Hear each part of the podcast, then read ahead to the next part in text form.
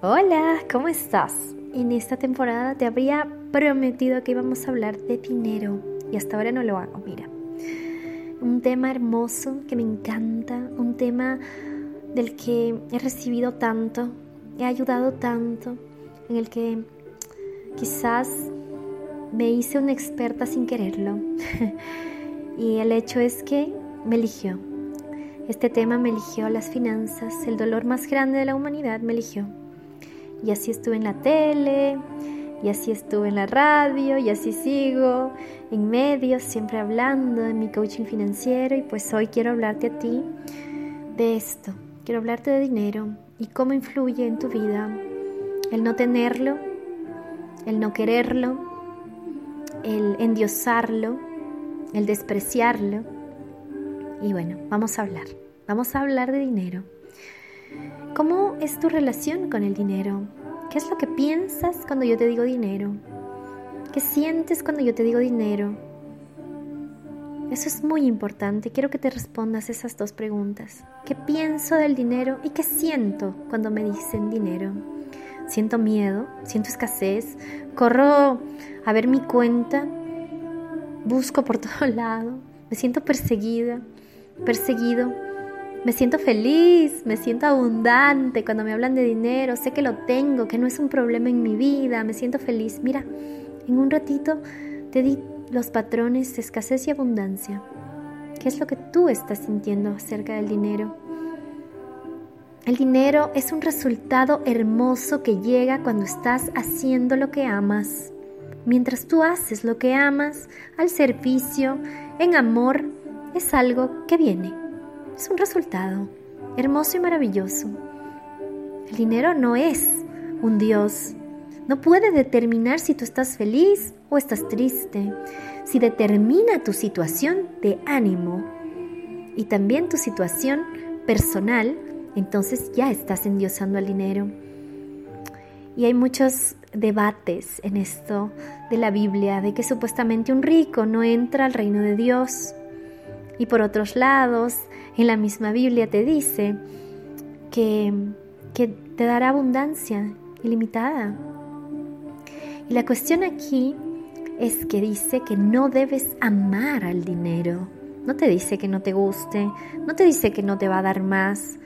Mira, es tan explícito en una de las parábolas en donde habla de los talentos y le dice al que no produjo el talento que le dio, le dice siervo inútil. ¿Por qué no diste a los banqueros mi dinero para que se produzca, para que crezca, para que gane interés?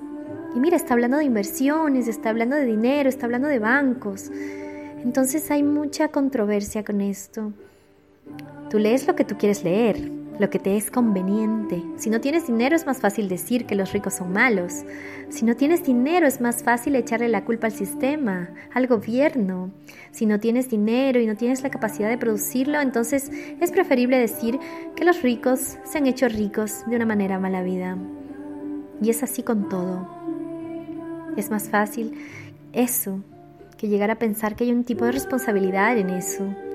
Y la responsabilidad no está en trabajar las 24 horas y horas extras, con un esfuerzo sobrehumano que dices, ¿qué pasa si trabajo tanto y no lo consigo? Porque hay otra creencia que te lleva a pensar de que si tú ganas más, entonces vas a estar bien y no es así.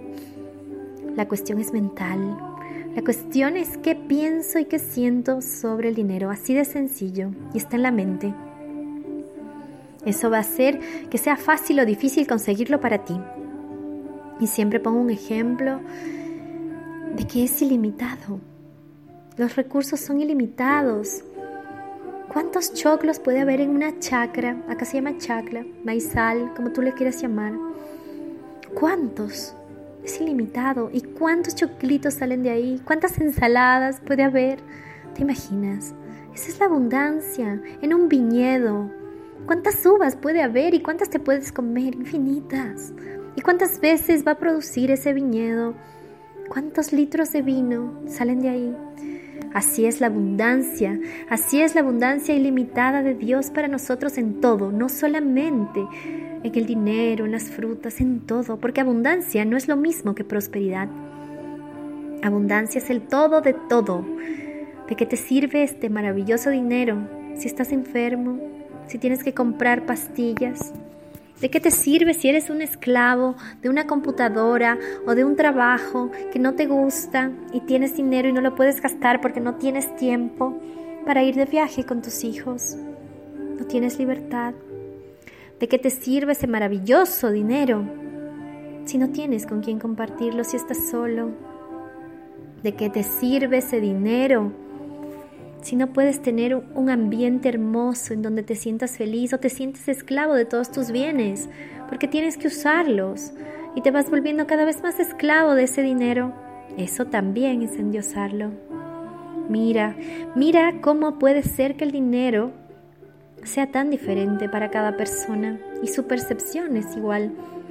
Si tú tienes la percepción de que el dinero es malo y que te va a volver malo, pues le estás culpando igual que le culpas al gobierno de que tú eres malo, a tus padres de que tú eres malo, a la gente de que tú eres malo, a los hombres porque te hicieron daño, eres mala o malo, a las mujeres porque te hicieron daño y etc. Siempre es muy fácil culpar al otro de nuestras responsabilidades. Ahora está muy de moda culpar a los padres. Yo conozco hijos que no han tenido papás, que han sido adoptados y son maravillosos es una decisión personal. Ok, sí, tal vez no fueron los padres que debían haber sido, pero dieron todo lo que pudieron.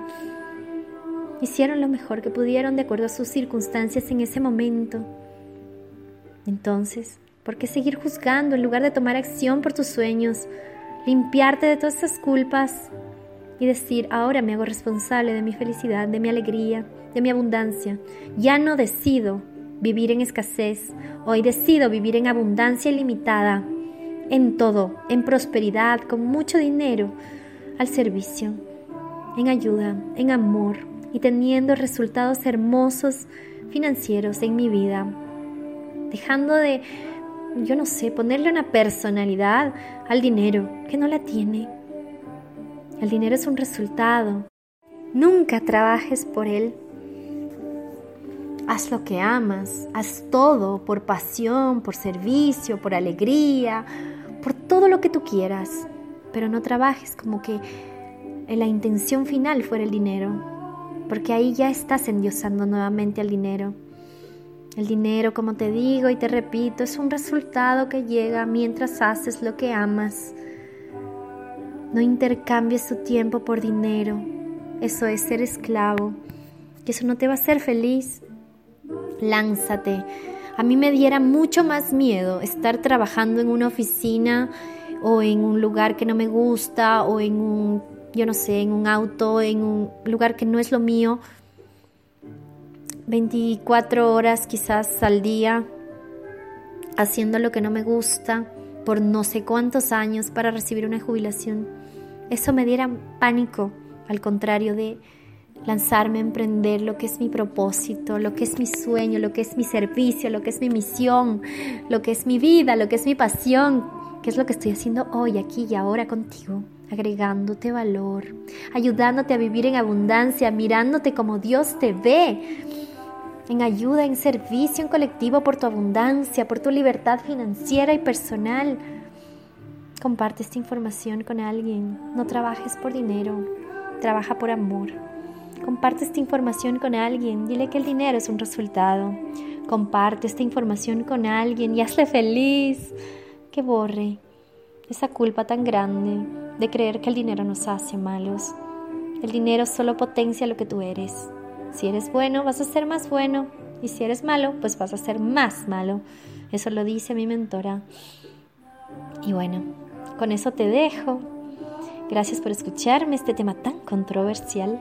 Vamos a seguir hablando. Si te gustó, ponme un like, dime, quiero seguir hablando de este tema y lo seguimos trabajando. Un abrazo, soy la Dani Coach en la frecuencia de la abundancia.